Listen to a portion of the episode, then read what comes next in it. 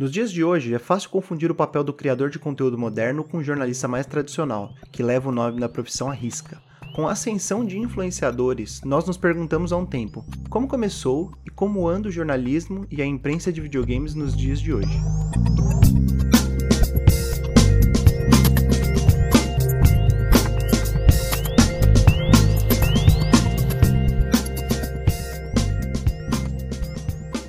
Na presença de um dos nomes mais importantes da história da imprensa de games no Brasil, e com grande prazer, que começamos o quinto episódio do NFC, podcast que transmite informação e opinião sobre videogames e afins. Eu sou Arthur Pierre e hoje estou acompanhado do meu querido Dácio Augusto. Opa, bom dia, boa tarde, feliz ano novo. Feliz ano novo, feliz 2021, finalmente, né? Passamos por 2020. É. Que esteja esse ano o 2020 parte 2, né? Ou ou remake ou remaster, a gente só espera que seja um pouco melhor do que a versão original. Não, tem bastante opção aí para melhorar. Vamos torcer. É isso aí. E na presença de Fábio Santana. Fala, senhores, bom dia. Primeiramente, muitíssimo obrigado pelo convite aí para participar do Neo Fusion Cast. Para mim é uma satisfação e uma honra e um prazer também poder falar é, desse assunto que é tão caro.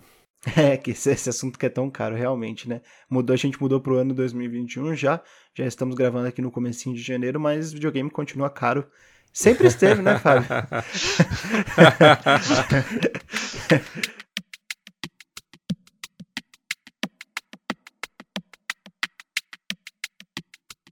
com a situação da imprensa dos videogames, ela vem evoluindo muito, né? A gente tem uma imprensa que começou ali com o Super Nintendo, e o 64 vem vindo até os dias atuais como uma das principais forças motrizes de conhecimento de novos jogos, de, querendo ou não, fazer o boca a boca.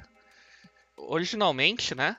E pelo menos o que eu sinto, quando eu acompanhava as revistas ali na minha infância, era muito uma questão de você ver o jogo, comentar com seu amigo e de repente ele conseguia, ou ia na locadora e conseguia. Parecia que as coisas andavam juntos. É uma visão correta isso?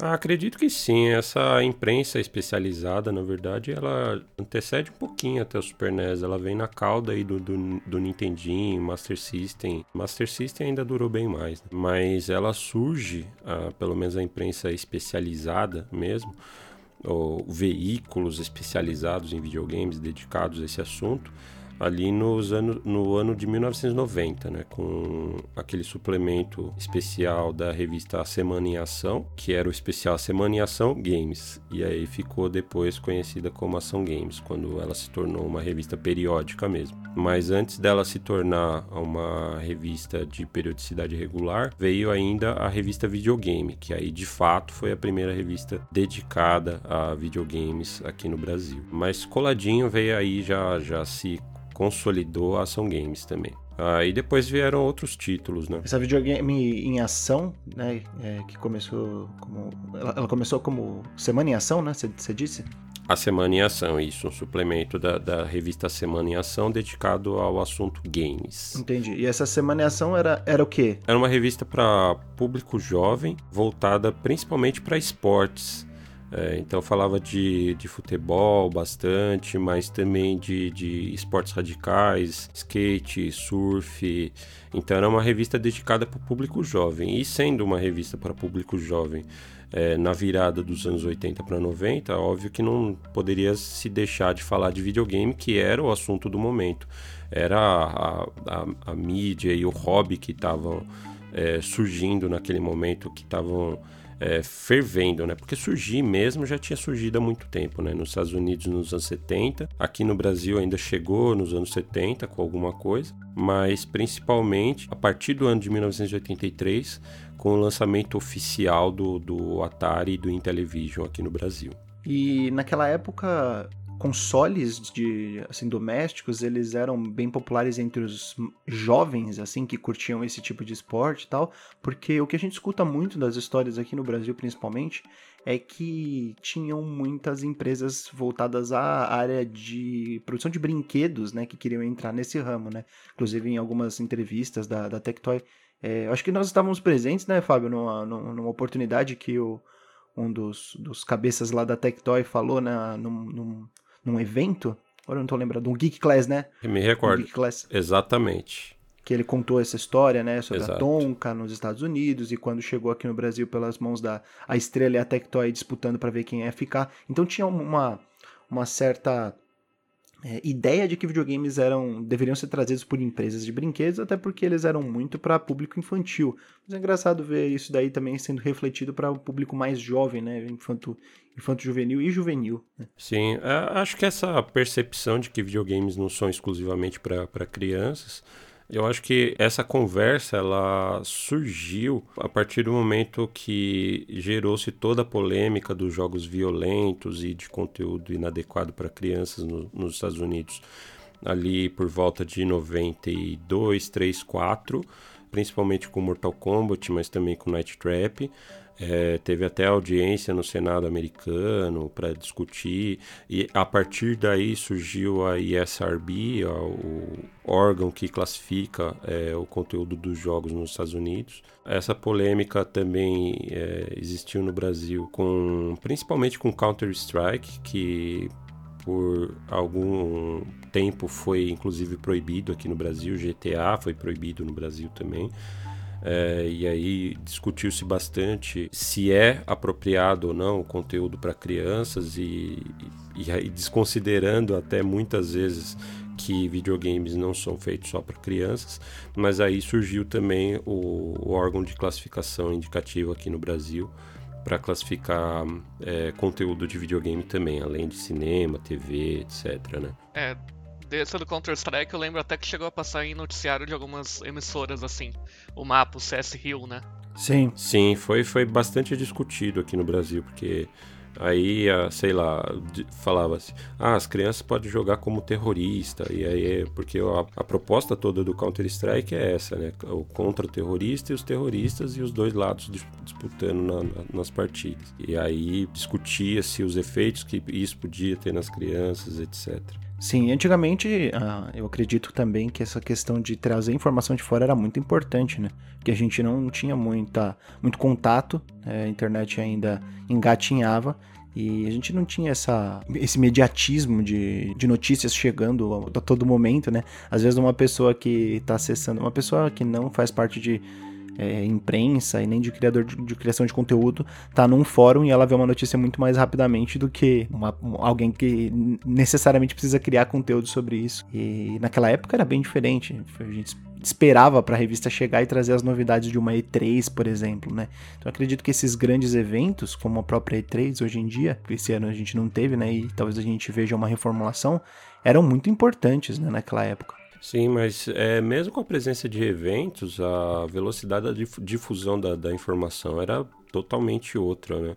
A eventos mesmo, a gente tem. Acho que desde de, de, da concepção dos videogames já eles circulavam em, em a, a, informação a respeito de videogames circulava em eventos. A gente tem aí a Consumer Electronic Show já há muitas décadas e era o principal evento de videogames até o surgimento da E3 lá em 1995, né? Então, anteriormente a isso, algumas revistas de games inclusive cobriam a, a Consumer Electronic Show para mostrar o que, que as empresas de videogames iam anunciar. Mas é aquilo, a imprensa ia até lá, cobria, trazia essa informação para a redação, transformava isso em conteúdo, colocava na, nas páginas da revista, isso ia para a gráfica até chegar de volta da gráfica para ir para distribuição, para chegar em banca, no mínimo aí um mês ou um mês e pouco na mão do consumidor. Eu lembro de acompanhar a EGM e a Nintendo World nessas épocas, assim, 2003, 2004, acho que até 2005. E eu lembro que as revistas anteriores ao, à grande cobertura geralmente anunciavam, uhum. não, mês que vem tem E3, mês que vem tem alguma coisa. Mas realmente a gente só recebia em E3, se eu não me engano, sempre foi em junho, né? A gente só recebia em julho, algumas vezes até agosto, dependendo da revista. É, tinha uma defasagem bem considerável aí. Ainda que na, na virada do, dos anos 90 para os 2000, ainda uma parcela da, da, do público já tinha acesso à internet, né? Então essas informações circulavam um pouco mais rápido nos sites é, e aí eram discutidos pelos leitores nos fóruns já, direto, né? Aí a gente teve o fórum do UOL, que é hip, né? Hoje não existe mais, mas foi de fato um é, um local de discussão de, de, de videogames para os fãs de videogames muito é, frequentado. E, por exemplo, antes da. numa época pré-E3, né? Porque acho que a E3 começou a fazer as, as apresentações das conferências nos anos 90, né? Foi 93, não tô, não tô certo agora exatamente qual foi o primeiro ano. A de E3 foi 95. 95, isso. isso. E antes de 95, quando você tinha, quando havia mais conferências voltadas à tecnologia mesmo, a eletrônicos, a imprensa tradicional cobria com mais frequência, porque hoje em dia a gente vê poucas é, oportunidades na qual, por exemplo, a Globo, a Record é, ou o Estadão cobrem alguma coisa referente a videogames de uma forma é, mais específica, né? Às vezes fala sobre ah, Brasil Game Show e etc, né? Vai ter, porque é um evento muito grande, mas eu me lembro, me recordo desse ano de ter um texto no Estadão, é, eu acho que era no, no, Estadão, se não me engano, na Folha de São Paulo, falando sobre Animal Crossing New Horizons. E eu fiquei tipo, caramba, que específico, né? Pra que uhum. falar sobre isso? Ele tava falando sobre como o jogo ajudou muita, muita gente na pandemia, etc. É uma pauta e... importante hoje em dia. No, no contexto atual, né? É, então, então eu, eu, imagino se. Você lembra dessa época e pré-E3, a imprensa tradicional estava é, mais infiltrada, mais interessada em saber sobre isso? Eu acredito que para grande imprensa, imprensa de massa, tradicional, o assunto videogames era mais uma curiosidade. É, e muitas vezes era visto como com um olhar bastante preconceituoso, inclusive. De perda de tempo, de que aliena as pessoas e que as crianças deveriam estar fazendo outras coisas, atividade física tal. Então tem. É, e sempre que o assunto era tratado, é, costumava ter uma, um, um, fechamento de reportagem com esse tipo de alerta. Ah, mas cuidado com o tempo que as crianças dedicam ao videogame, cuidado para não fazerem só isso, pra, cuidado para não ficarem alienadas. É, então, eu acho que tinha bastante essa visão, assim, quando o assunto videogame era tratado. E eles tratavam, é, acredito que né, quando tinha grandes acontecimentos, acontecimentos que eram cobertos pela grande imprensa lá fora, acredito que repercutia aqui também de alguma maneira. Então, lançamentos de consoles ou grandes anúncios de um, um novo sistema, sei lá, o Ultra 64, antes ainda de, de ter Nintendo 64, um grande lançamento no, no, no Japão que é, parou o país, o lançamento do PlayStation 2, por exemplo. Então acredito que nesses acontecimentos grandes de maior destaque aí que transcendem um pouco o próprio meio de, de videogames, a imprensa de massa noticiava aqui também, seja na, na TV, é, seja no, no, no, impresso. E eu me recordo também de, de alguns especiais, assim, teve um, um, Globo Repórter especial que era a febre do, dos videogames. Acredito que, se não me engano, ele foi veiculado no ano de 1990 trazia aí os novos videogames é, que eram lançamentos na época, né? O Mega Drive e o, e o Super NES, mostrou Sonic e tal, e tinha muito essa pegada assim de, de alerta também, de cuidar do tempo dedicado ao videogame, ver o que as crianças estão jogando, mas ao mesmo tempo falava da, da, maravilha que era o visual e como era hipnotizante. Então era uma grande curiosidade assim para essa imprensa de massa. Né? É, claro, eu imagino que eles usavam isso de, de trampolim para para ganhar Ibope, né? Porque você pensar, às vezes as crianças não estavam interessadas em assistir TV lá nos anos 90, né? Ainda estavam muito interessadas, não como hoje, né? Porque hoje em dia praticamente criança não assiste mais TV, é muito difícil. É, tem isso também. Mas é, é, é, curioso você pensar em público-alvo, né? Porque a imprensa tradicional é claro que fala com adulto. Adulto naquela época não era, via de regra, jogador de videogame, era pai de jogador de videogame. Então esses veículos tradicionais falavam com pais. Hoje em dia, é, os adultos são é, jogadores de videogames porque cresceram nesse meio e muitos continuaram com, com o hobby, ou pelo menos tiveram contato na infância e na adolescência com o hobby de videogames. Então, a, acredito que isso tem influenciado também a uma mudança é, lenta, mas ainda assim uma mudança no tratamento do, do assunto videogame pela imprensa tradicional. Eu sinto que também aqui no Brasil a gente teve uma certa evolução um pouquinho divergente do Japão e dos Estados Unidos, por exemplo, quanto aos videogames em geral, né? Porque a gente vê ali no meado dos anos 90, nos Estados Unidos, a parada de dia da ação de graças, né? Acho que é esse o nome. Eu não conheço bem feriado dos Estados Unidos, perdão. Esse de novembro, sim.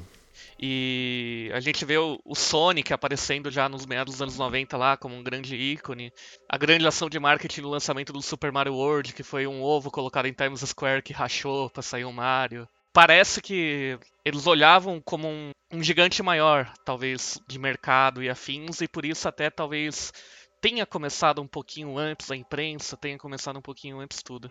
É, acredito que no, nos Estados Unidos e no Japão, é, os videogames penetraram na cultura de uma maneira mais intensa e mais rápida do que foi aqui no Brasil, né? A gente vê aí nos anos 80, a, até antes, na verdade, é, vamos falar lá, lá atrás, dos anos 70. É, no final dos anos 70, no Japão, por exemplo, teve a, a lenda urbana, não sei se é, se é real, mas é, de fato houve um sucesso muito grande do Space Invaders no, nos, nos arcades japoneses, nas casas de, de, de diversões, bares, é, em todos os lugares assim do, do Japão havia uma máquina de, de, de Space Invaders e disse que houve uma crise por falta de moedas de 100 ienes, porque era moeda usada para se jogar e tipo já não tinha mais no mercado moeda suficiente para as pessoas jogarem Space Invaders. Então isso foi, foi noticiado, é, acredito que na, naquela época no Japão e foi uma febre de fato, porque todo mundo ou estava, estava jogando Space Invaders ou estava exposto a, esse, a essa informação que circulava por ser um fenômeno tão generalizado. Nos Estados Unidos a gente teve os, os arcades muito fortes, a presença do, da Atari, o Atari 2600, o Crash de 1983 e depois, a partir de 1985, a Nintendo retomando aí o, o, o vigor da indústria de videogames nos Estados Unidos com o lançamento do Nintendinho, o NES 8-bit. E aí a gente teve fenômenos como o lançamento do Super Mario Bros 3, antecedido pelo filme The Wizard, é, que foi lançado aqui no Brasil como o gênio do videogame que tinha um, um, campeonato e aí no final do campeonato é, aparecia Super Mario Bros. 3 antes do lançamento do jogo. Então foi uma, uma, uma campanha assim massificada por parte da Nintendo para alcançar o público americano tinha aí a Nintendo Power, que era é, distribuída para milhões de jogadores de Nintendo. Então era assim um, um, fenômeno cultural muito grande. Já naquela época foi se considerado que Super Mario, é, o Super Mario era mais popular do que o Mickey Mouse da Disney, por exemplo. Então é, foi um fenômeno cultural e econômico, acredito, muito maior e mais rápido né, nesses países do que aqui no Brasil. Né? Aqui no Brasil, por muito tempo, a, a, gente tinha nos anos 80 a lei de reserva de mercado, que não se podia importar é, coisas de fora, né? então tinha que se fabricar aqui no Brasil. Muito por conta disso, o mercado brasileiro é, foi baseado em produtos que eram clones de, de produtos americanos, e somente a partir dos anos 90 é que abriu-se a economia, o mercado brasileiro para empresas estrangeiras e aí a gente teve aí uma participação maior. A, a Nintendo é, sendo representada aqui no Brasil pela Playtronic inicialmente, né, a joint venture entre Estrela e Gradiente, posteriormente só a Gradiente lançando produtos aqui, a, a Tectoy já desde os anos 80 mesmo, licenciando produtos da, da, da SEGA para lançar aqui. E foi graças aos esforços dessas empresas que o, o, videogame passou a ser cada vez mais massificado no Brasil. Mas houve uma defasagem muito considerável entre o que era lançado lá fora e o que chegava aqui no Brasil. E é bem interessante que a gente consegue observar também que, com tudo isso acontecendo, né, com a defasagem, no momento assim, nos anos 90, que meio que ficou ao mesmo ponto, né? Não sei se dá pra falar ao mesmo ponto, né? Porque acho que ainda deveria ter um atraso mínimo, né? Mas época do Super Nintendo ali, beirando o PlayStation 1, eu lembro de ver muita revista que a gente pegava e eram as informações dos lançamentos já. Eu lembro de uma específica falando do Ura Zelda, né? Que seria o Majora's Mask. Sim. No fim já com as fotos dos protótipos, já com imagens, já falando das transformações. Então, as informações estavam com, começando a vir de um jeito mais próximo, né? Não tinha mais tanto distanciamento. Sim, sim. É, a partir do momento que se abriu o mercado no, no, brasileiro para empresas estrangeiras, eu acredito que já começou a ter uma paridade maior entre lançamentos, né? A gente vê Aí, Super Nintendo sendo lançado oficialmente no Brasil em 1993 pela Playtronic, que foi o ano que entrou a empresa aqui oficialmente no Brasil, né? Mega Drive chegou aqui no Brasil, acho que em 89 ou 90 pela Tectoy, foi lançado no Japão em 88. Isso naquela época era relativamente rápido. Hoje, se você for considerar dois anos, é uma eternidade, né? Sim. Imagina, sei lá, um PlayStation 5 sendo lançado em 2020 no, nos Estados Unidos, vai chegar aqui no Brasil oficialmente só em 2022. É um tempo bastante considerável hoje em dia. Sim. Mas naquela época era, era a norma, né? Na, essa defasagem de dois, três anos, às vezes. Se a gente considerar que o, o Atari 2600 foi lançado nos Estados Unidos, se não me engano, em 77 e chegando aqui no Brasil oficialmente somente em 83. Claro que anteriormente chegava já importado, mas oficialmente só em 1983. Então era uma defasagem muito grande, muito considerável. Era praticamente uma defasagem de geração, né? Exatamente. E aí a partir desse, do, dos meados aí dos anos 90, a gente já tem lançamento simultâneo, como a, a Tectoy lançando o Saturno aqui no Brasil simultaneamente aos Estados Unidos. A SNK, inclusive, tinha presença aqui no Brasil, lançando o Neo Geo CD antes dos Estados Unidos até. É, aqui no Brasil. A Nintendo 64 saindo aqui no Brasil também simultaneamente aos Estados Unidos pela Playtronic. Então já começou a ter essa paridade, ou pelo menos uma proximidade com os lançamentos lá fora. E acredito que aí também o acesso à informação, né? Já circulando com uma defasagem bem menor aqui no Brasil. Se eu não me engano, a SNK até chegou a ter um arcade próprio em São Paulo, né? Teve a Neo Park ou Neo Land, uma coisa assim, que teve, se não me engano, duas unidades. É, uma unidade era na, na, Praça da Liberdade, que eu cheguei a frequentar, inclusive, que era um paraíso assim, de, do, dos arcades. várias máquinas, inclusive com configuração japonesa, que não se via no, no, no Brasil, né? Que é a máquina uma de costas para outra, cada jogador na sua própria máquina.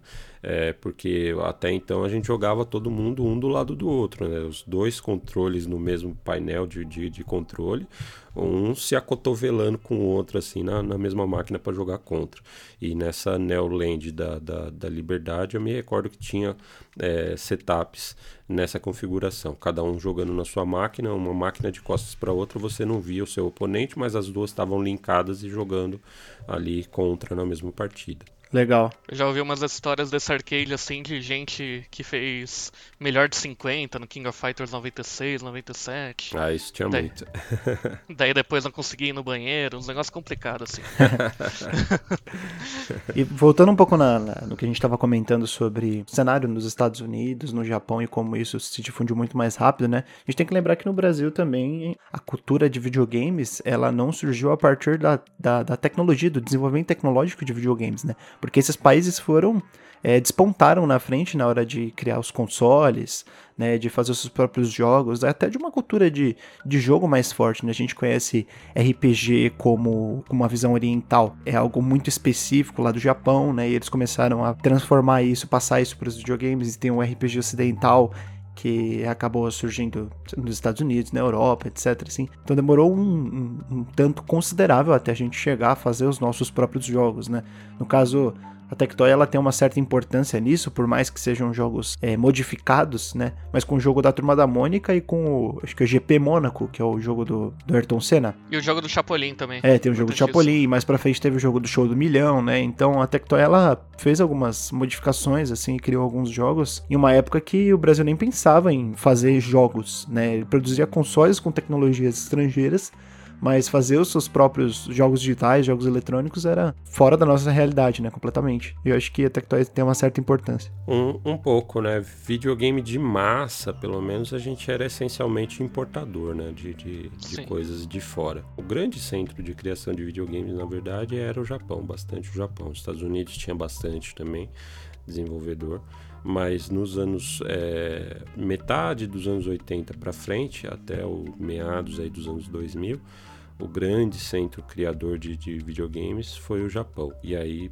posteriormente a isso, o Japão começou a ficar defasado, até por contas da, da sua cultura também, é, na, na, na, sua indústria de videogames, acabou ficando um pouco para trás e os Estados Unidos tomaram a, a liderança. Os Estados Unidos começou na época do, do Atari, né? Até com alguns jogos mais antigos, na época do, do Pong, etc. É, o Pitfall, coisa Pitfall, assim. né? Nessa época que, que a, que a Atari estava em voga, né, bem forte, mas a Atari foi perdendo, perdendo as forças e ela foi ver realmente uma empresa importante, relevante no, no setor de videogames na época do Xbox. É, aquela quebra do mercado de videogames no, no, nos Estados Unidos, e que é, foi muito específico dos Estados Unidos, que fique claro, né?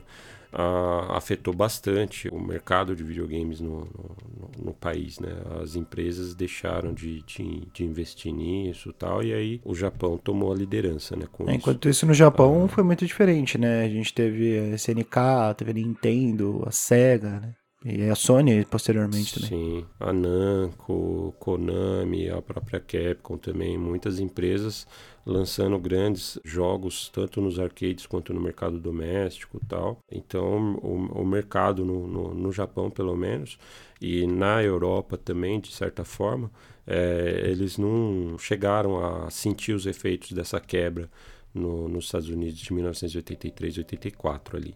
Então eles continuaram é, evoluindo e crescendo. Mas só para a gente fazer o fechamento desse assunto de desenvolvimento de jogos, eu mencionei que Brasil é, era essencialmente importador de, de, de, jogos de massa, mas já existia um desenvolvimento de jogos aqui no Brasil, só não tinha um grande alcance, né?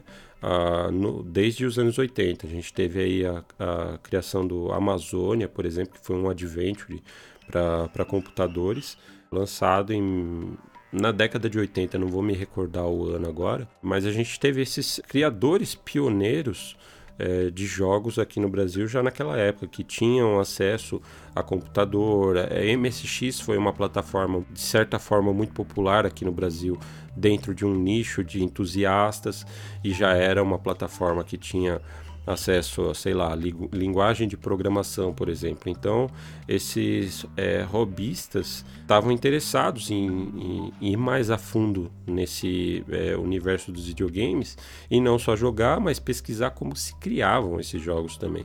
Então, criou-se a partir daí uma cena de desenvolvimento de jogos aqui no Brasil já independente, a cena indie no Brasil desde os anos 80. Essa história é contada, por exemplo, pelo meu amigo Garré, que é autor do, do, documentário 1983, o ano do videogame no Brasil. Tem a versão em livro também, que inclusive precedeu e tem a sua continuação 1984. Uh, mas é um documentário muito interessante que ele fala a respeito do lançamento do Atari em Television ali no, no na, naquela época. Mas a, hoje, agora, ele está produzindo um, vídeo, um documentário chamado Loading, um documentário a respeito dos primeiros jogos desenvolvidos aqui no Brasil para computadores. Então era uma cena que, que já existia e era estava é, bastante borbulhando na, naquela época, só não tinha tanto alcance quanto os jogos de massa, quanto um Super Mario, quanto um Zelda, quanto é, uns jogos da Atari, por exemplo. Mas já, já existia, é, sim, naquela época, o desenvolvimento de jogos aqui no Brasil. Mas chegou a ser distribuído essa Amazônia? Ah, chegou, não me, não, não, não, não, não me recordo a maneira como foi, se foi distribuído em revista, por exemplo, ou se foi comercializado em, em, em, lojas por alguma empresa, mas chegou a ser um lançamento comercial, sim. Nossa, que legal. Eu, eu realmente, eu acho que nem eu nem o Arthur sabíamos. Não, não, nunca tinha ouvido falar. e isso nos anos 80, né? Ali no... Nos anos 80, sim. Nossa, tá negócio completamente inesperado aqui. Já precedendo, inclusive, esses esforços é, que o Arthur mencionou da, da Tectoy de, de tradução, você mencionou também das é, as, as, versões é, exclusivas que a, a Tectoy criava para o mercado brasileiro, fazendo sprite hack de jogos de Master System que já é, tinham sido lançados lá fora e tradução também, como do Phantasy Star, por exemplo, que deu acesso ao brasileiro aos, aos RPGs e posteriormente também desenvolvimento de jogos é, originais. Se não me engano, Duke Nukem de Mega Drive foi desenvolvido pela Tectoy aqui no Brasil. O Street Fighter 2 de Mega Drive também foi desenvolvido pela aqui no Brasil. Se eu não me engano, o Street Fighter 2 chegou até a ter um bootleg brasileiro feito pro Master System. Ou posso estar errado. Não, esse era oficial, é. Foi o. Ah, oficial? O, o, o, Street Fighter desenvolvido no Brasil foi este Master System, a versão 8 bits. Que o Stefano, inclusive, conta a história de que uh, os executivos da Capcom na época eles foram demonstrar o jogo para eles como se fosse um jogo de Mega Drive. E aí eles é, ficaram assim e tal. Aí quando eles mostraram que era de Master System, os caras não, não acreditavam, pelo menos é a história que o Stefano conta, assim. Incrível, muito bom.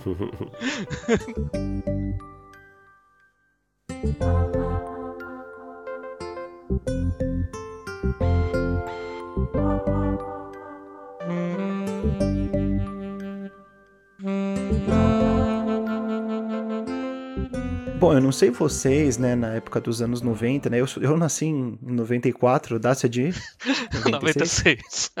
É, então, então, a gente é um pouco novo demais. Tem a idade a gente... do Nintendo 64, Dácia. É.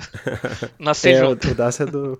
O Dácia é da época do 64, eu sou da época do PlayStation 1. O Arthur, de que então... ano que é, Arthur? 94. Você nasceu 94 já é o ano do Sat... é, Saturno e PlayStation. É. Exatamente. É, então. É ano do Saturno e do PlayStation. Nascemos com então... os polígonos. Pode crer. já nasceram poligonais. A gente nasceu numa época mais. que o videogame já, já tava um pouco mais inserido na cultura. E até a gente ir jogar videogame, né? Porque com um ano de idade, acho que ninguém tava jogando videogame ainda, né? Então, lá com 5, 6, né? Ó, eu comecei e... com dois, então. Pô, caraca. É sério, a história é boa. Eu acho que eu comecei com 6 anos de idade, eu herdei um Mega Drive de um primo meu, né? Que ele ganhou um PlayStation 1 e acabei herdando o Mega Drive dele, que ele era mais abastado, né? E eu era mais abestado. Então eu acabei, acabei herdando o Mega Drive com o Sonic Hedgehog e com um outro jogo que eu gosto muito, né? Eu sempre gosto de contar essa história, que é o Jurassic Park do Mega Drive, que é uma versão diferente do, da versão do Super Nintendo. E eu gostava muito daquele jogo, cara. Eu, sempre que eu tenho oportunidade, eu, eu volto nele para jogar. É bem travadão, assim, em 2D. Mas era legal para aprender os nomes dos dinossauros tal. Então é, é uma história mais do começo dos anos 2000. Eu imagino que o Daço seja mais ou menos nessa, nessa ideia também. É, mais ou menos porque, como eu tenho um irmão 8 anos mais velho, eu acabei tendo muito, acesso a muito conteúdo anterior à minha época, né? Então, até muita experiência que eu falo durante esse programa de revista é porque coisa que ele tinha, eu na minha infância acabei rasgando porque era um destruidor, mas o que sobrou eu consegui ler assim. Eu acabei começando com o Sega Saturno que meu irmão ganhou em 97. Então eu com um, dois anos. E me lembro que quando ele ganhou um Virtua Fighter Remix, né? Que é o era o jogo de luta meio que principal ali do Sega Saturno. Lembro de coisa como minha mãe falando: não olha pra tela, vai estragar seus olhos, você é muito novo. Os negócios assim. Mas ficando fascinado com a movimentação, etc. E eventualmente, meu irmão tinha um Master System que, embora ele não deixasse eu pegar no Sega Saturno pelo meu tamanho, eu comecei a jogar o Sonic que tinha na memória do Master System. E daí pra frente foi. Chegamos onde estamos hoje, né? Não teve volta. Não. Independente da, da, da geração, o, o, primeiro contato com videogame assim, é um negócio bem marcante, né? Sim. É, eu sou de 1979, então eu, eu nasci no, no, na época, nessa época que os, os videogames estavam chegando aqui no Brasil. E o meu primeiro contato com, com videogame, na verdade, foi com arcades. Eu jogava, sei lá, Galaga, Donkey Kong, Popeye da Nintendo, Rally X, Elevator Action, esses títulos é, clássicos do, do Japão que chegavam no, nos arcades, nos bares aqui, na verdade, no, no, no Brasil, né? jogava, frequentava esses lugares já desde criança, morava, morei sempre na periferia aqui de São Paulo, né? E, então era muito comum ter bar, às vezes até mercado, padaria, tinha é, os, os fliperamas, né? Então eu, eu jogava nesses ambientes e sonhava ter um Atari em casa. A gente jogava Atari na casa do, do, do meu primo, que era filho único, então por isso tinha é, mais brinquedos mais legais que a gente. A gente é, é, é nós éramos em três irmãos. Então era mais complicado comprar brinquedo para tanto filho, né? e a gente ficava fascinado assim com, com o Atari jogando na casa do meu primo. E aí em 1983, se não me engano, 3 ou 4, a gente ganhou o nosso primeiro Atari do, do, do, do, meu pai, assim, veio com Enduro, veio, veio com River Raid, e aí foi um negócio, nossa, é hipnotizante mesmo, assim. É, e aí também não teve volta. Então acho que é o mesmo sentimento, assim, independentemente de, de geração, né? É, até hoje eu acho que eu trabalhei um tempo numa creche e um dia eu levei um PS3 lá, né, na época, pro pessoal jogar. E coloquei o Journey. Embora que não entendessem, né? A gente via os olhinhos uhum. brilhando assim. É, é maravilhoso quando você consegue você percebe que você está controlando alguma coisa na, na, na, na, tela.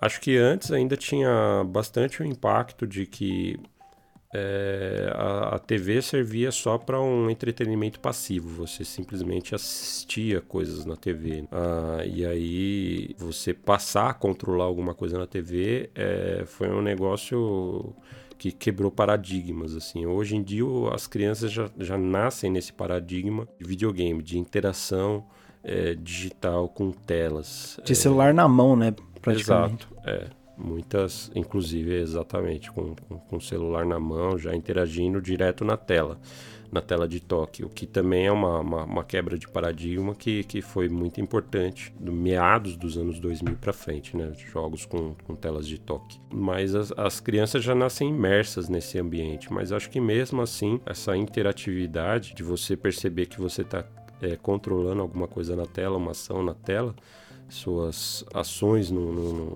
no objeto físico refletem é, na, na, dentro da tela, é um negócio bem mágico mesmo. Com tudo isso, eu acho que a revista, querendo ou não, foi também evoluindo. A revista, a imprensa, pensando nisso, que eu acho que começou a passar do primeiro toque, né? Essa primeira interação, essa magia pro pessoal já começando a pensar o jogo é bom, o jogo é ruim. Às vezes que saía alguma coisa muito impactante, também a revista obviamente ficava bem em cima disso. O que é uma coisa que, sem dúvidas, acontece até hoje, como eu comentei lá atrás, né? O Red Dead Redemption 2 saiu e todos os sites especializados, até uns sites não especializados, acabaram uh, falando bastante dele.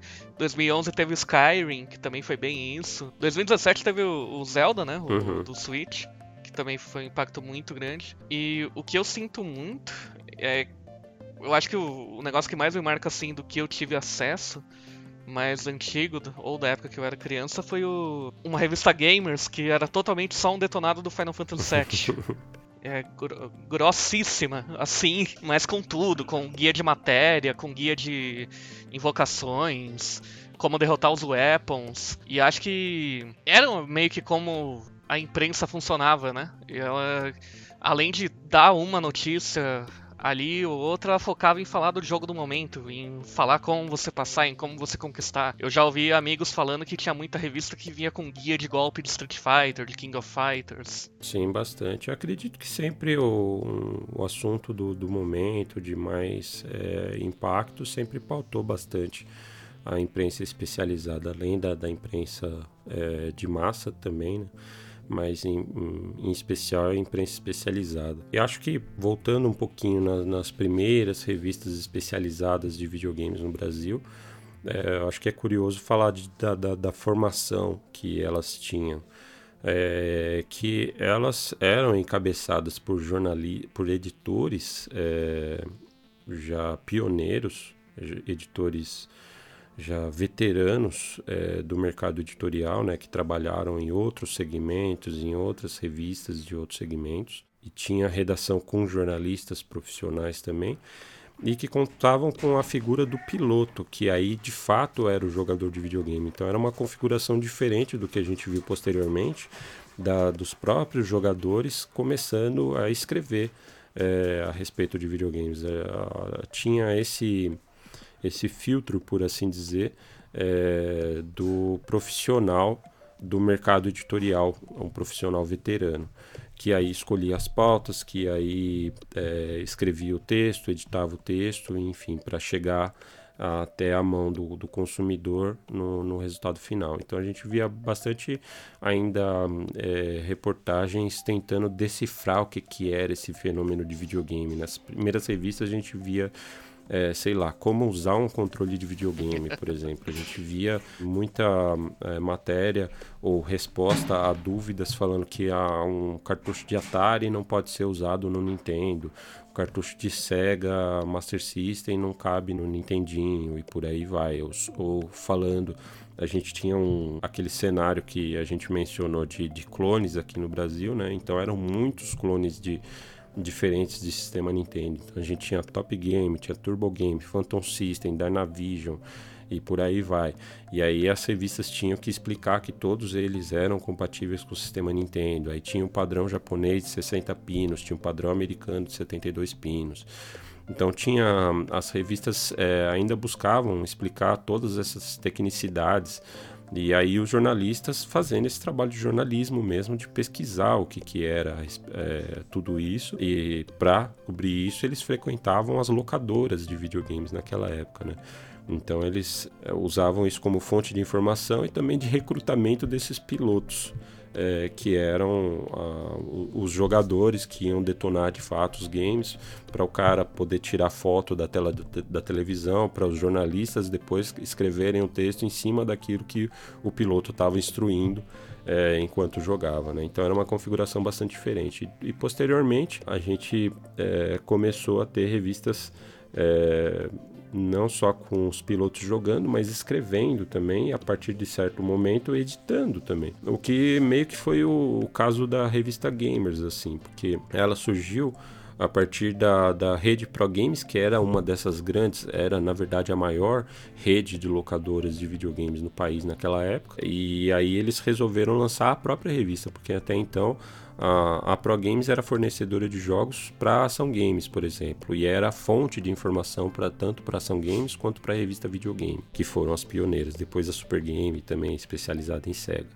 Ah, mas aí eles decidiram lançar a própria revista, chamada Revista Pro Games, em 1993, se não me engano, ah, que durou três é, edições e acho que eles tiveram algum problema aí com a revista Game Pro, porque Game Pro, Pro Games, o logo era meio parecido também. E aí eles decidiram mudar o título e lançaram a revista Gamers numa fase zero, aí depois recomeçaram de novo a, a numeração, não sei por que razão. Uh, mas recomeçou a, a, contagem a partir do número 1 um novamente, da, da revista Gamers em 1994. Aí, por essa época, meu pai tinha uma locadora de, de, de filmes e games. E a gente, para alimentar o nosso acervo de, de videogames, a gente frequentava a, a Pro Games, que era não só locadora, mas revendedora de jogos também, uma das maiores no, no país também naquela época. Então eu frequentava bastante para a gente não só alugar jogos e conhecer as novidades, mas também para a gente comprar jogos para o nosso acervo. E aí, é, nessas visitas, a gente fez amizade com o pessoal da Pro Games. Eu fiz amizade com o Ivan, que era um dos sócios e foi é, o, o, o, pai da, da revista Gamers. O cara que teve a ideia e decidiu lançar uma revista é, de videogames pela Pro Games. E nessas conversas a gente trocava bastante ideia, não só a respeito dos jogos, mas a respeito de, de revistas de videogames também. E ele me pedia bastante é, a minha opinião a respeito da revista Gamers, porque eu era colecionador e leitor, assim, assíduo de todos os títulos, de, de todas as publicações de games que saíam aqui no Brasil e inclusive em determinado momento eu comecei a comprar revistas importadas também. Tinha livrarias que, que traziam esses títulos aqui em São Paulo, né? a EGM, é, Gringa, Game Fan, Game Pro, Game Players, por aí vai. Então eu consumia bastante é, essas publicações. E aí o Ivan é, me pediu opinião e aí ele decidiu é, me trazer para a equipe, para a redação da, da, da revista Gamers ah, no momento em que ele não estava muito satisfeito com, com os rumos que a revista estava tomando e tal. E aí eu me vi na situação de que, de repente, eu era a única pessoa que era o jogador e o escritor, o redator de, de, jogos é, na redação da revista Gamers. Entrei no final de 1995 e logo de cara eu tive que escrever uma revista inteira.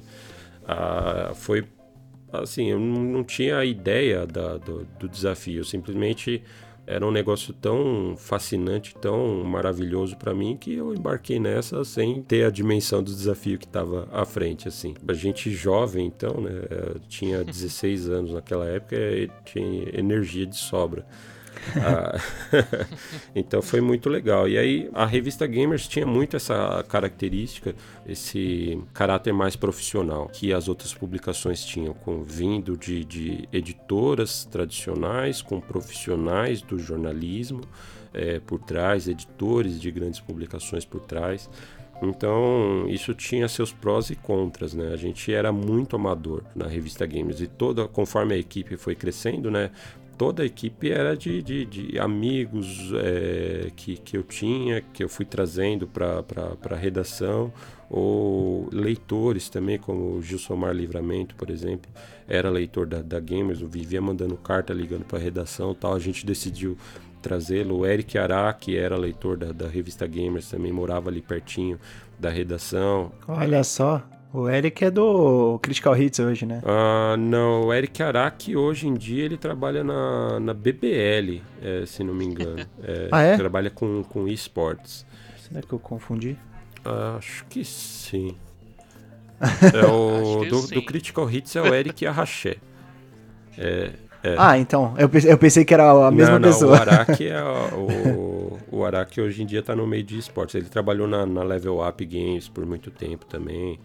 Enfim, tra e ah, trabalhou entendi. comigo posteriormente em outras oportunidades também. Mas na, naquela época ele era leitor da, da revista Gamers e veio para a redação por conta do título que o Dácio estava é, citando, que era o Final Fantasy VII. E aí a gente já vai chegar nesse ponto da, da história. Mas ele frequentava a, a Pro Games para alugar jogos e era consumidor da revista Gamers. E na revista Gamers a gente já estava fazendo, eu já estava fazendo o detonado da, da versão japonesa do Final Fantasy VII, porque é, tinha essa, esse gap muito grande também entre lançamentos é, no Japão e nos Estados Unidos de, de, de, alguns jogos, principalmente dos RPGs. Né? A gente teve aí o Final Fantasy VII sendo lançado no Japão dia 31 de janeiro de 97, ele só foi ser lançado nos Estados Unidos em setembro, se não me engano, dia 7 de setembro daquele ano de 1997. Então aí quase nove meses entre o Japão e os Estados Unidos. E a gente já começou a lançar conteúdo desde a versão japonesa. Então saiu review numa edição, na outra edição já começou detonado com tradução, porque eu estava estudando japonês justamente por conta da minha paixão por jogos é, de RPG japoneses, né? Então já, já colocava a tradução de menu, das, das magias, dando o, o, o básico ali para a pessoa se situar no jogo e conseguir jogar. E aí fazendo o detonado com algum resumo geral a respeito do que estava acontecendo na história. Uh, e isso ia ao longo de várias edições, assim. Então, o Eric Araki tava, chegou numa parte que já, tipo, ele passou a parte que estava na edição da edição em banca e estava travado.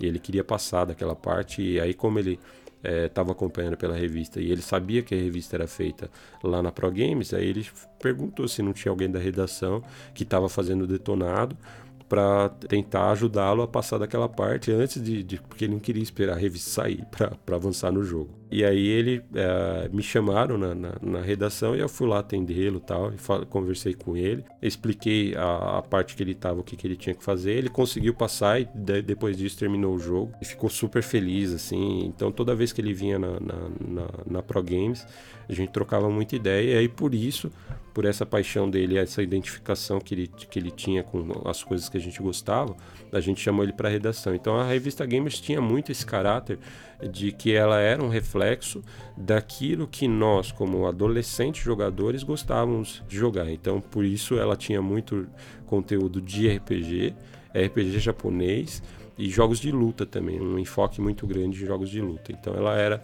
um, um, reflexo dessa, desses adolescentes jogadores que se viram é, nessa situação de sonhos de estar tá escrevendo para uma revista de videogames. E a gente mesmo de determinava o conteúdo, não tinha um filtro profissional e comercial, principalmente, de lançar aquilo que era o, o assunto popular da época, emplacar para vender revista. De fato, a gente falava sobre aquilo que a gente estava jogando no momento e, e, curtindo. E Final Fantasy era um assunto muito querido é, pela gente. Assim, eu, eu conheci Final Fantasy a partir do Final Fantasy 2 americano, que era o 4 japonês para Super Famicom, né? O 2 para Super Nintendo. Fiquei maravilhado com aquela proposta de jogo de ter uma história, personagens, ter um desenvolvimento de, de, de uma narrativa, e, enfim. É, e aí, desde essa época, eu, eu, virei fã de RPG, assim. E o Final Fantasy VII, para mim, foi um que eu comecei a acompanhar desde o, de princípio nas revistas de videogames. Pelo momento em que eu entrei em redação e comecei como redator de, de, de games, foi o primeiro que eu é, comecei a cobrir desde o pré-lançamento também, né? Então, para mim, foi muito marcante. E aí a gente viu com essa cobertura do, do, Final Fantasy VII japonês que muitas pessoas começaram a se interessar também por esse jogo. Que, tipo, é, até hoje vem pessoas é, me falar que elas jogavam o jogo através da revista. Elas vinham é, tudo que estava acontecendo no jogo, a história, os personagens. A revista meio que era o YouTube da época, né? As pessoas consumiam esse conteúdo e conheciam jogos através da revista. E aí, com isso, a gente decidiu é, lançar um produto dedicado exclusivamente a esse jogo. No, no lançamento, né, da, é, que seria a revista Gamers Book, no lançamento com Final Fantasy VII, mas tendo essa proposta de sempre trazer um jogo, ocupando aí muitas das 100 páginas da, da publicação, trazendo um guia destrinchando totalmente, por completo, o jogo em todos os seus, os seus aspectos e traduzindo a história para o português para que as pessoas tivessem acesso à história, à narrativa, aos personagens, a todo o drama é, que se passava em cada um desses jogos, porque não é como hoje que a gente tem quase que por padrão jogos localizados em português brasileiro aqui no, no, no nosso país, né? Naquela época era é, ainda exceção à regra quando vinha um jogo traduzido. Então a gente lançou esse produto com essa proposta de acessibilidade é, para as pessoas a, aos jogos com, com ênfase, com um enfoque em história. E por tudo que eu escuto assim, funcionou bem, porque é uma das publicações, eu acho que mais famosas, assim, na história da, das revistas em geral, pegando pelo meu irmão e por muita gente que eu já vi falando na internet, principalmente esse ano com o lançamento do remake, né? Uhum. Marcou muito, porque era um negócio de você chegar na locadora e ter o jogo, embora que eu acho que nessa época ali do PlayStation tava começando a sair um pouquinho da locadora, ou pode ser uma especulação meio errada, e chegar na banca ter um conteúdo totalmente focado nisso. E querendo ou não, eu sou suspeito que eu gosto muito do Final Fantasy VII, mas eu acho ele um jogo importantíssimo em todo lugar, assim, em várias frentes. E pelo que você falou, também foi importantíssimo para a imprensa brasileira. Sim, ele foi de fato o primeiro contato com toda uma geração, com o primeiro contato com RPG, né, de toda uma geração. As pessoas amam Final Fantasy VII hoje em dia, não é, não é à toa, né? Elas têm essa ligação emocional com, com, com o jogo justamente por ter sido tão marcante naquela época, né? é um, um período de formação ainda, né, das pessoas que ainda estão tendo esse contato com videogames e Final Fantasy VII foi uma experiência muito marcante com o seu, o seu caráter ou pelo menos uma aspiração cinematográfica que era incomum na época, né? A gente não tinha. É, a Square ficou tão maravilhada com a mídia de CD e a capacidade de armazenamento que tinha que colocou ali realmente abusando das CGs e tal. E aquilo era, era realmente muito impactante para quem estava acostumado com, com os sprites 2D ainda da época, né?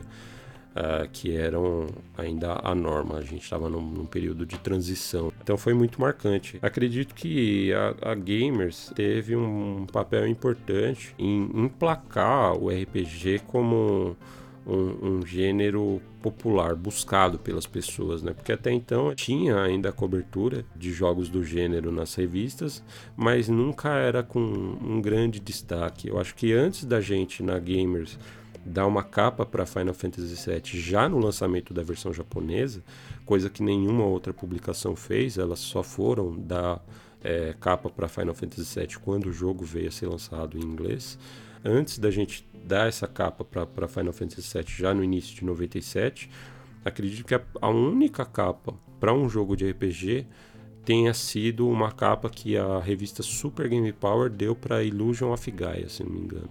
Lá pela edição número 6, 7, 8, alguma coisa assim. Então não era um assunto realmente coberto com um grande destaque.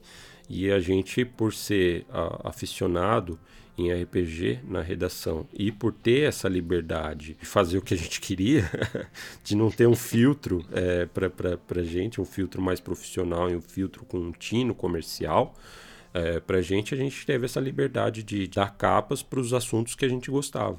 E a gente deu muita capa para jogo de RPG, a gente deu muito destaque para jogo de RPG na revista Gamers. Então acho que isso ajudou a popularizar esse gênero, até por esse sentimento que as pessoas tinham de ler aquele conteúdo, que eu acho que é uma característica muito especial das revistas impressas, né? Porque é um, é um pacote de conteúdo curado que você recebe todo, todo mês nas revistas periódicas né? da, da, da época. Ainda hoje tem, mas nem de longe é a, a norma de como as pessoas é, consomem conteúdo de games hoje. Hoje em dia você é o dono do seu fluxo de consumir informação. Então você vai para a internet, começa a ver notícia e aí vê a notícia sobre o assunto que te interessa, tal, e sempre vai nesse nessa pegada. Daqui a pouco você está lendo no Wikipedia a respeito de é, meteoro que dizimou os dinossauros. Mas enfim, com, com, com, revista de games você tem esse pacote fechadinho e curado de conteúdo que você tem os assuntos que te interessam e também tem novos assuntos que você nem imagina que, que existam e passa a conhecer. E acho que as pessoas passaram a conhecer então é, RPG através dessa cobertura paulatina do assunto e traduzindo história e as pessoas vendo, nossa, parece é, um, um, livro, parece um, uma novela. É, e aí desenvolveram esse, é, essa curiosidade pelo assunto de, de, de RPG e se arriscaram a, a, jogar de repente com um de, do, dos detonados que a gente publicava é, para ver como que era esse estilo de jogo e aí você ter aquela aventura que o seu personagem se desenvolve fica mais forte é bem diferente da, da, da proposta dos jogos de ação da época, né? De plataforma, enfim. Era uma outra proposta de um jogo mais comprido, com desenvolvimento e que por esse tempo maior você acaba ficando em contato com o jogo por mais tempo e ele marca mais também, né? Acaba marcando mais. Então acredito que de certa forma, de alguma forma, em, em certa medida, a revista Gamers tenha contribuído para popularizar o gênero de, de, RPG aqui no Brasil. É, sendo pioneiro de colocar na capa, eu sinto que uns anos depois a porteira estaria aberta, né? Porque você pega a primeira edição da EGM Brasil, eu lembro que a grande chamada era a invasão do RPG, com Final Fantasy X, Kingdom Hearts sim, na capa. Sim, exatamente. E eu já participei da, daquela edição aí. Eu já estava na, na, na Conrad Editora também. O, o, Renato Villegas era o editor da, da revista EGM no, no seu lançamento. Participei da, daquele momento também. A, a matéria se não me engano, era importada, era uma matéria é, traduzida da edição americana. A escolha, acho que acabando essa influência também, porque eu me recordo que a Ação Games passou a, a cobrir com maior atenção, com maior enfoque os RPGs, em, em especial Final Fantasy também, é, a partir da, do, do, do, lançamento do Final Fantasy VII. Então acho que teve pouco dessa influência também de lançar esse assunto, é, trazer à frente esse assunto do RPG. E posteriormente também é, eu tive a oportunidade de ser editor da revista Edge, a edição brasileira da revista britânica Edge. A britânica continua sendo publicada até hoje.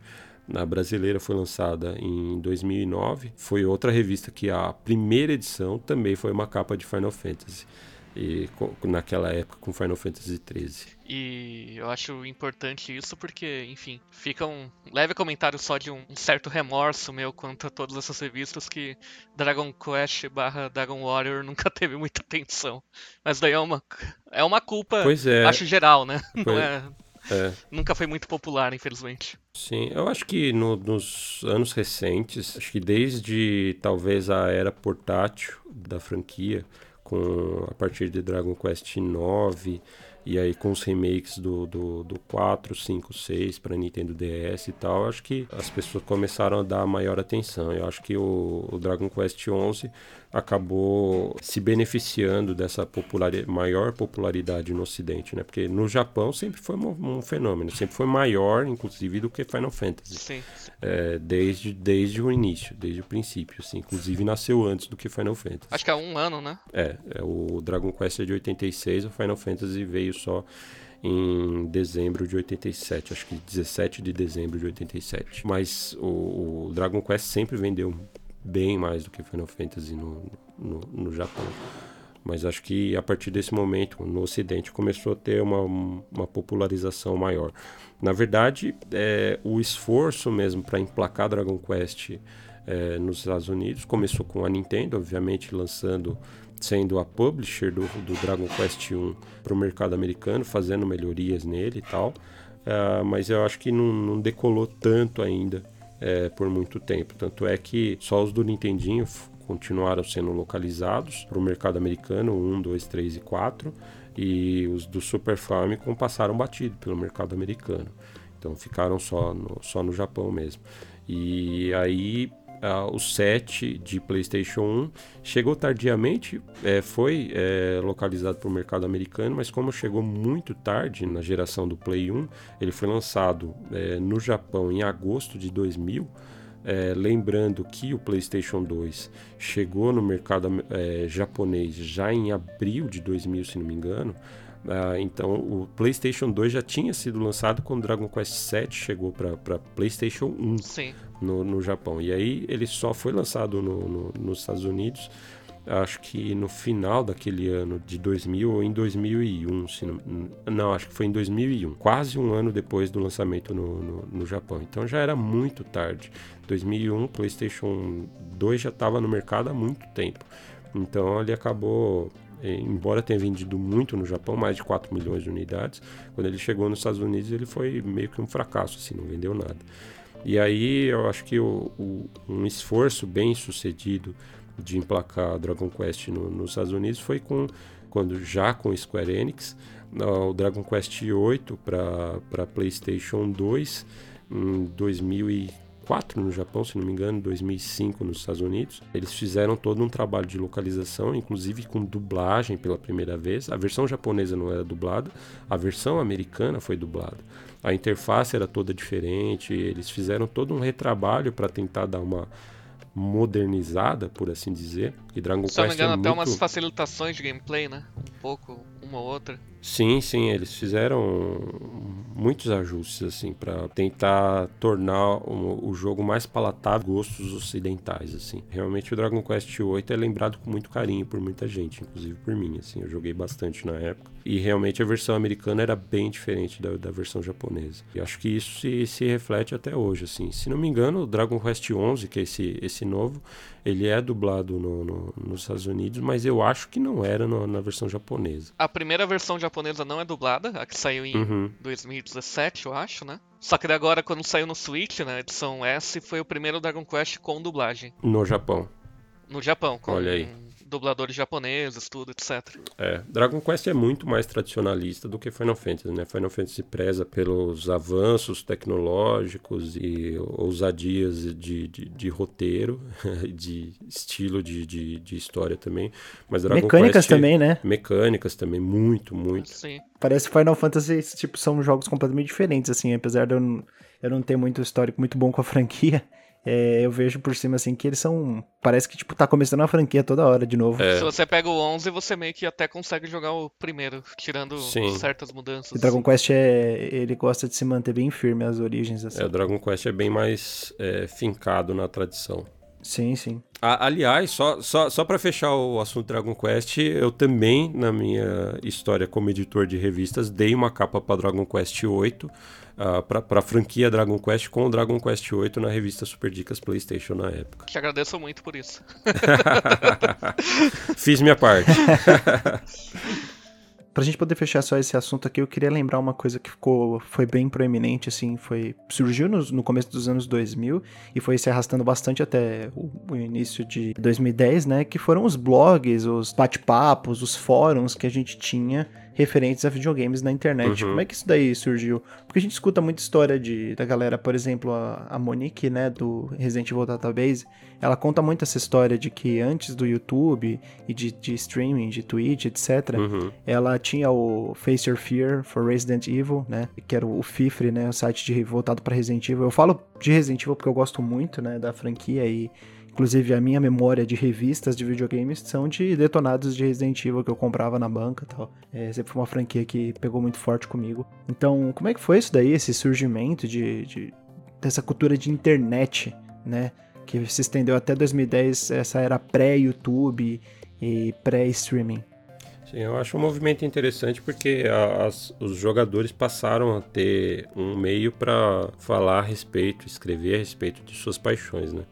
A gente via muito lá fora os shrines, shrines, palácios dedicados a franquias. Então tinha shrine de, de Castlevania, de Final Fantasy, de é, várias franquias assim que as pessoas, os fãs mesmos, é, criavam conteúdos para esses é, sites. Né? O acesso à, à, internet se popularizou, começou a ser massificado né, no, no, no, Brasil a partir dos anos 2000, embora já existia antes, mas era muito limitado. Computadores começaram a baratear e o acesso à internet começou a, a ficar mais fácil também, né? porque no, no princípio ainda a internet de escada é, você tinha que pagar o pulso, então as pessoas é, tinham que acessar é, de madrugada, quando era um pulso só, ou de final de semana, que era um pulso só também, e não ficava tão caro na conta no final do mês. Né? Era um acesso muito mais limitado. Então, conforme foi se barateando o, o, acesso à internet, inclusive os provedores de internet nessa época começaram a dar CD com 800 horas grátis de internet para você fazer o seu,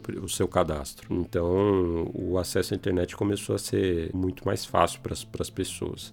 E com acesso ao computador em casa, então elas tinham, elas, elas podiam acessar informações a respeito de videogame e com ah, o surgimento das plataformas de criação de site, como o GeoCities, por exemplo, as pessoas passaram a ter a, a, acesso à criação de conteúdo também.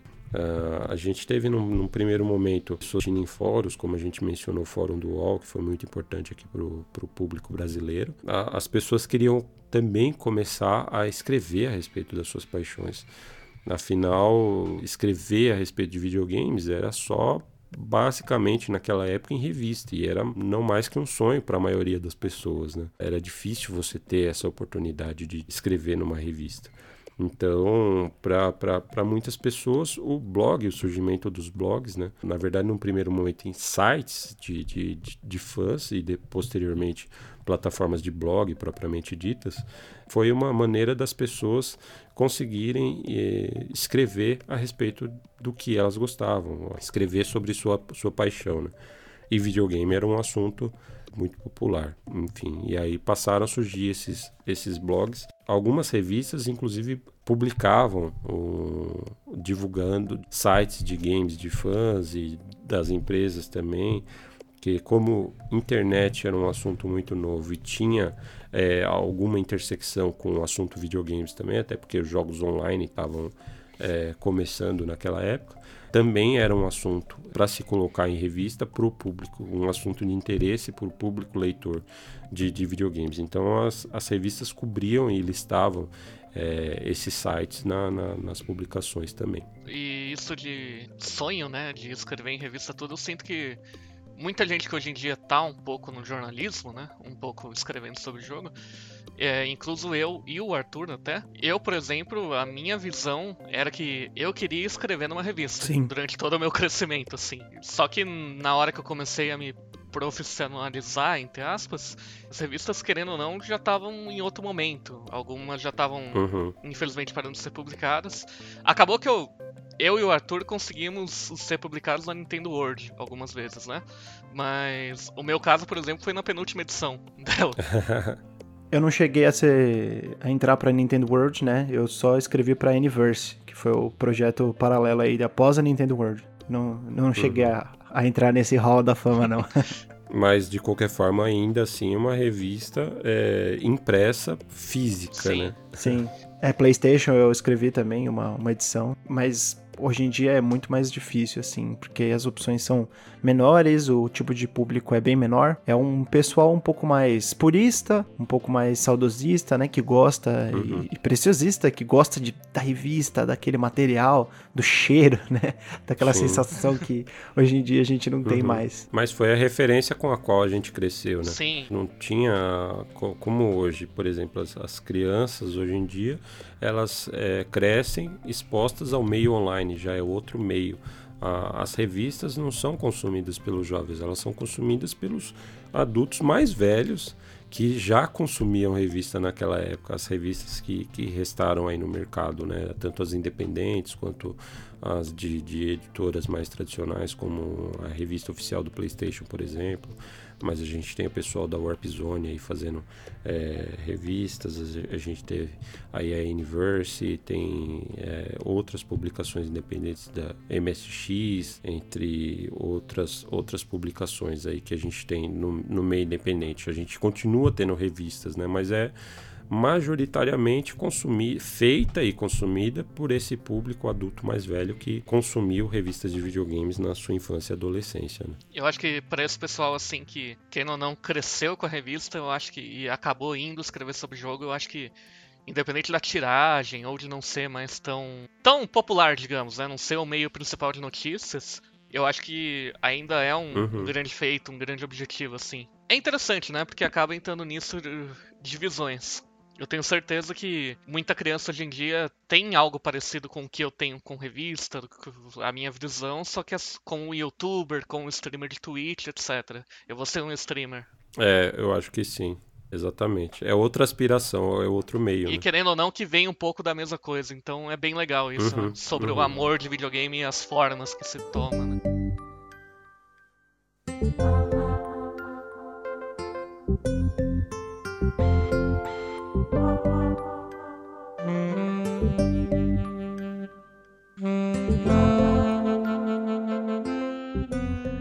Bom, então a gente vai chegando aos anos é, 2010 e um pouco mais para frente, as coisas foram mudando, inclusive para você, né, Fábio? Você, quando que você começou a trabalhar mais com essa parte de relações públicas e assessoria de imprensa e parou de trabalhar diretamente com imprensa, né? Sim, eu tive um ponto aí no meio do caminho entre a minha saída de redação e o início como Relações Públicas. Eu trabalhei em redação até 2011, quando eu estava na Editora Europa. Até então, só para retomar aí, fazer um, uma, uma, trajetória breve, eu comecei na, na Editora Scala, escrevendo na revista Gamers. Em 2001, eu fui para a Conrad Editora, onde eu, eu escrevi para Nintendo World, para EGM Brasil, fui editor da Super Dicas PlayStation. Posteriormente, quando a Conrad Editora se tornou Futuro Comunicação. Fui editor executivo da, da, da área de games e editor da EGM Brasil. Em 2007 eu fui para a Editora Europa, onde escrevi para todas as publicações de games da, da, da, casa, incluindo a IN Gamer, a Game Master, revista oficial do Xbox, tinha dicas e truques para PlayStation e posteriormente fui editor da revista Edge Brasil, como mencionei, na, na editora Europa. Quando eu saí, se não me engano, a revista Dicas e Truques da PlayStation já tinha se tornado, ou estava para se tornar, não, acho que ela estava ainda para se tornar a revista oficial do, do, PlayStation no Brasil. E aí, quando eu saí em 2011, foi quando a Sony estava buscando lançar os canais oficiais de PlayStation aqui no Brasil. E aí eu participei do processo seletivo e tive a oportunidade de, ser selecionado para tomar a frente para ser o editor desses canais. Então fui eh, lancei eh, o PlayStation Blog aqui no Brasil, blog oficial de PlayStation e também a presença online oficial nas redes sociais da de PlayStation aqui no Brasil. Naquele momento ainda em Twitter e Facebook só. E aí em 2012, setembro de 2012, era um momento em que a Capcom estava é, formando um time aqui no Brasil também, e aí eles estavam buscando alguém para ser o profissional de relações públicas para atender a imprensa é, e os criadores de conteúdo a, aqui no Brasil. E aí acredito que muito por essa minha experiência em redação e também a, por ter passado por tantas redações e conhecer portanto, muitos dos profissionais da imprensa de games aqui no Brasil, é, eu fui selecionado para assumir essa, essa posição que eu ocupo até hoje, como relações públicas da Capcom aqui no Brasil, desde então 2012. Legal, é uma trajetória bem rica. Você passou por muitos veículos, né, muitas frentes diferentes e no fim você acabou desembarcando nessa parte de, de relações públicas. É. E, e, foi um, um desafio para você mudar assim de um lado para o outro, né? Porque acho que sempre tem o desafio, mas para mim sempre foi também ao mesmo tempo uma evolução natural daquilo que eu já, já vinha fazendo, vinha desempenhando. Como eu tinha muito contato é, com os profissionais de relações públicas também, eu tinha uma ideia pelo menos vaga assim de como era essa essa profissão de relações públicas. É, lógico que a gente vai aprendendo muito, eu continuo aprendendo até hoje, estudando, me especializando no meio e, e tendo contato com outros profissionais, que é o principal meio pelo qual eu aprendi todas as coisas na minha carreira inteira, inclusive como na minha própria carreira de jornalista de games. Eu não tenho uma formação é, específica na, na área, não sou formado em jornalismo nem em nenhuma área de comunicação e aprendi muito realmente com contato com, com a mão os, na massa, né? É, com a mão na massa e mas principalmente também com o contato com os outros profissionais, né? Acho que principalmente quando é, eu saí da revista Gamers, porque, como eu mencionei, na, na Gamers éramos todos amadores, éramos, éramos todos jogadores que escreviam a respeito de, de, de, games, né? E a gente foi, eu pelo menos fui ter uma noção mais ampla, assim, da profissão, como profissão mesmo, a, a partir do momento que eu tive com, é, contato com jornalistas, com editores, lá quando eu fui para a editora Conrad, na, na Conrad Editora, né? Que aí eu tive contato com profissionais de fato mesmo, que sabiam o que estava fazendo. A gente tinha só, na, na Gamers, a gente tinha uma, uma, uma, vaga ideia e fazia o que a gente queria. A partir da Conrad Editora, eu comecei a fazer com, com método, com, de certa forma, com mais profissionalismo mesmo, a partir do contato com as pessoas. E e isso é algo que eu carrego até hoje, assim, pelo que eu sou muito grato às, às pessoas que me ensinam tanto na, na, na minha carreira. Entendi. E hoje em dia a gente vê muito, né, de relações públicas e assessoria de imprensa das empresas de videogame, de periféricos, de tecnologia, fazendo a distinção, inclusive colocando profissionais para trabalhar com a imprensa, que a gente conhece hoje como os grandes sites, a, no caso IGN, Voxel, né, Tecmundo uhum. Games, o RDN, como Infinito, e o pessoal que é mais voltado para influenciadores, né, youtubers, pessoal que trabalha com Instagram, com redes sociais. Como que você vê a diferença entre esses dois, assim? Tem uma, uma diferença é muito discrepante, o, o conteúdo ele acaba se, passando de um para o outro. Ah, profissionalmente eu não faço muita distinção. Eu, particularmente, dentro da, da, da, Capcom, a gente atende todos pela, pela mesma pessoa, que no caso sou eu. Sim. é, influenciadores, criadores de conteúdo, grandes sites, pequenos sites, blogs. É, a gente atende todo mundo na, na medida do possível. Assim, claro que a questão de distribuição de chave, por exemplo, de jogo.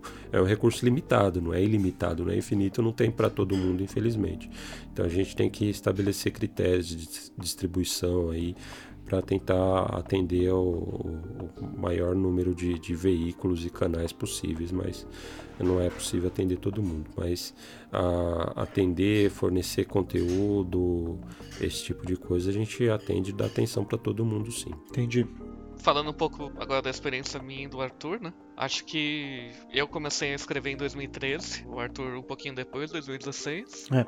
O que a gente vê é que o jornalismo existe, continua forte. Existe certos comentários que acho que se originaram em 2014 com alguns problemas de uma certa parte do público, com certas abordagens e afins. Eu acho que acima de tudo o jornalismo está presente. Acho que se você compara com uma revista do começo dos anos 2000, ele ainda tem muito do que se apresentava lá, do formato. Só que ao mesmo tempo eu acho que principalmente em reviews e em críticas mudou, porque lembro que eram divididos em vários aspectos: fator replay, fator gráficos e afins, e agora parece algo mais constituído completo, embora que tenha muito site que ainda faça uso dessas divisões, né? Acho que até por, por ter sido, por terem crescido expostos a esse modelo, é um modelo que acabou é, sendo perpetuado aí. Mas ao longo da, da, da, minha carreira e passagem por diversas publicações, modelo mesmo de, de análise de jogos, de crítica de jogos, sempre foi bastante discutido. A gente sempre discutiu, por exemplo, nota vai dar ou não? Quais são os prós, quais são os contras? Qual é um modelo de, de, de, de, de crítica de, de games que a gente quer fazer? todos esses, esses aspectos a gente sempre discutiu bastante, até para evoluir e, e, oferecer novas propostas e acompanhar novas tendências também. Né? Então a gente sempre tentou evoluir a discussão de, de, de videogames para não ficar no modelinho gráfico, som, jogabilidade e diversão, que era das análises de games, os reviews de games nos, no início das revistas, né? Sim, e também olhar por, por outras perspectivas, né? Ter textos voltados para falar sobre política, partes de como o jogo ele se representa enquanto um discurso político, o que, que qual que é o discurso desse jogo, qual que, qual que é a mensagem, qual, uhum. o que, que ele comunica por trás de tudo que ele está querendo falar, né? Sim, então, embora haja um, ranço muito grande por uma parte da, do, do, público, como o Dácio mencionou, acho que desde o do Gamergate. Exatamente, aí, eu não quis citar, é... mas foi isso. é, que significa coisas diferentes para pessoas diferentes. Uh, mas há um, um grande ranço, acho que por por uma parcela do, do, do público consumidor de, de, de, games, por parte de alguns gamers, que tem inclusive um ranço muito grande contra a imprensa, né? Porque, de certa forma, eu acho que é, é necessário ter uma, uma clareza também de, de, qual que é o papel da, da, da imprensa e quem são os jornalistas dessa imprensa mais tradicional, né? Porque acho que há uma cobrança boba até. Devem ser os caras que jogam e esmiuçam o jogo em todos os seus aspectos e joga lá é, as 300 horas do The Witcher antes de fazer, de emitir uma opinião. E quando na realidade o review de um jogo, principalmente o review que se faz no lançamento de um jogo, ele é um recorte, ele não, não, não passa de um recorte daquele momento e da experiência que o, o, o, analista, o crítico, pôde ter com aquele jogo, né? Que vai ser sempre mais limitada do que é, o jogador que vai é, ter mais tempo para jogar aquele jogo, que vai poder jogar no seu ritmo, que vai poder explorar é, cada canto. Então acho que há uma, uma expectativa irreal do que seja a, essa análise no momento, principalmente a análise no momento de lançamento, que é a mais comum, né? E aí as, as pessoas fazem crítica do tipo, ah, quanto tempo jogou? Você é bom mesmo? Ou, pô, a pessoa nem sabe jogar. E, tipo, a pessoa não tem que ser a, a, o um exímio campeão em determinado gênero para falar a respeito daquele gênero. Eu acho que há, inclusive, hoje em dia, é, espaço para análises de jogos feitas por pessoas que não têm muita intimidade com jogos, porque elas vão falar com outro público, com tipo, mas esse público é, espera que tudo seja feito para ele. Eu acho que é um público que quer que o, o, mundo gire em torno do seu umbigo, né? Que tudo seja feito um para ele. Um certo preciosismo, é. né? Acima de tudo. É, eu mesmo, em um momento da minha carreira só, eu escrevi sobre jogo de luta. Foi um texto e eu gostei muito de escrever sobre o KOF 98. Eu falei, eu não sou fã de jogo de luta, não sei jogar, não, não é muito meu interesse, mas é tá aqui, é o que eu gostei muito desse jogo e é isso aí. Eu acho que é importante até a gente falar de um local que não é aquele da mesmice, né? Tipo, uhum. Tipo, você pegar um RPG japonês e, e falar de um, de um local que você nunca. Ah, eu nunca tinha jogado RPG japonês e ele uhum. me chamou a atenção por causa disso. Talvez ele chame a atenção por coisas que as pessoas nem estão dando mais atenção, porque já é tão comum, né? Sim, sim, exatamente. E também com isso é, faz com que essa informação a respeito daquele assunto chegue a mais pessoas. Então, potencialmente vai interessar mais pessoas, potencialmente mais pessoas vão consumir aquele tipo de conteúdo, aquele gênero, e isso vai ser saudável para que é, continuem saindo mais jogos daquele gênero, porque se vende mais, sei lá, RPG de fantasia no mais específico possível, assim. Se esse tipo de jogo passa a vender mais, a tendência é que mais se façam mais desses jogos. Então as pessoas que gostam desses jogos vão se beneficiar porque vão sair mais jogos desse, desse tipo de gênero e desse nicho. Então acho que as, as pessoas às vezes têm uma, uma visão míope de, de querer manter um, certo purismo e de, de, desafiar as pessoas de ah, você é raiz, você, você é, é Nutella, essa discussão que eu acho muito boba assim de manda de... isso a gamer tag né? é, é. exato também é, de questionar as pessoas e de desafiá-las que ah você é melhor você curte isso desde não sei quanto tempo e você já fechou não sei quantos jogos e já não tem não sei quantas horas no, no jogo tal x y z Uh, enfim, eu acho que isso é uma atitude que, no fim das contas, acaba sendo prejudicial e contribui para que as coisas se fechem como um nicho. O que, na, na verdade, eu acho que parte desse público tem exatamente esse interesse de que fique fechado e ele continue sendo exclusivão, que curte aquela coisa lá que é só aquele grupo de iluminados que, que curte aquele assunto, né? Em todo momento em que ele tiver algum tipo de. sofrer algum tipo de injúria, alguém vier com, com alguma. Ah, isso daí é coisa de, de, de, gente besta, né? Você é geek, você é gamer, vai falar, ah, não, é, mas é preconceito contra mim. Uhum. né?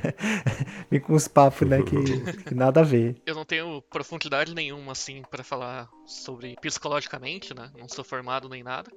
Mas eu acho que tem alguns fãs de videogame, etc., acabam associando tanto o que gosta, etc., com o próprio ego que acaba criando uma situação complicada, assim. Até um negócio que eu ando falando bastante com o Jeff Kyle no Loading agora. Jeff Vítima. O famoso dragão do prazer, né?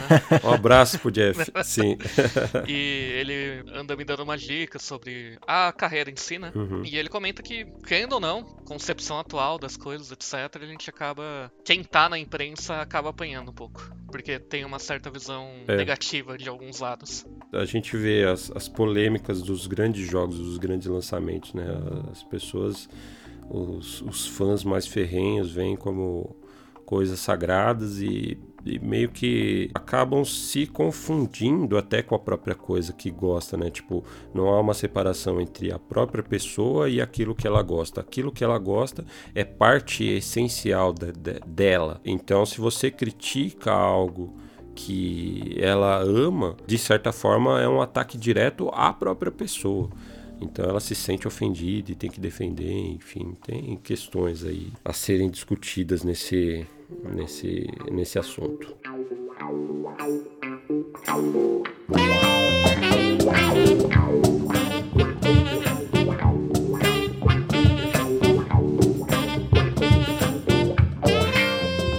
Bom, a gente vai chegando ao fim de mais um Neo Fusion Cast. Hoje o nosso papo foi um pouco mais extenso do que a gente esperava, mas é sempre bom colocar em dia né, essas conversas, relembrar é, esses momentos da imprensa brasileira de videogames, do cenário de videogames no Brasil. Eu acho que é, é muito importante a gente é, relembrar esse tipo de esses fatos, né, e conhecer um pouco mais também. Tem muita história que a gente acaba é, não conhecendo porque contatos, né? Se você não tem contatos, você acaba não conhecendo muito, conseguindo colocar essa história numa, numa mesma mesa e entendendo ela como um todo.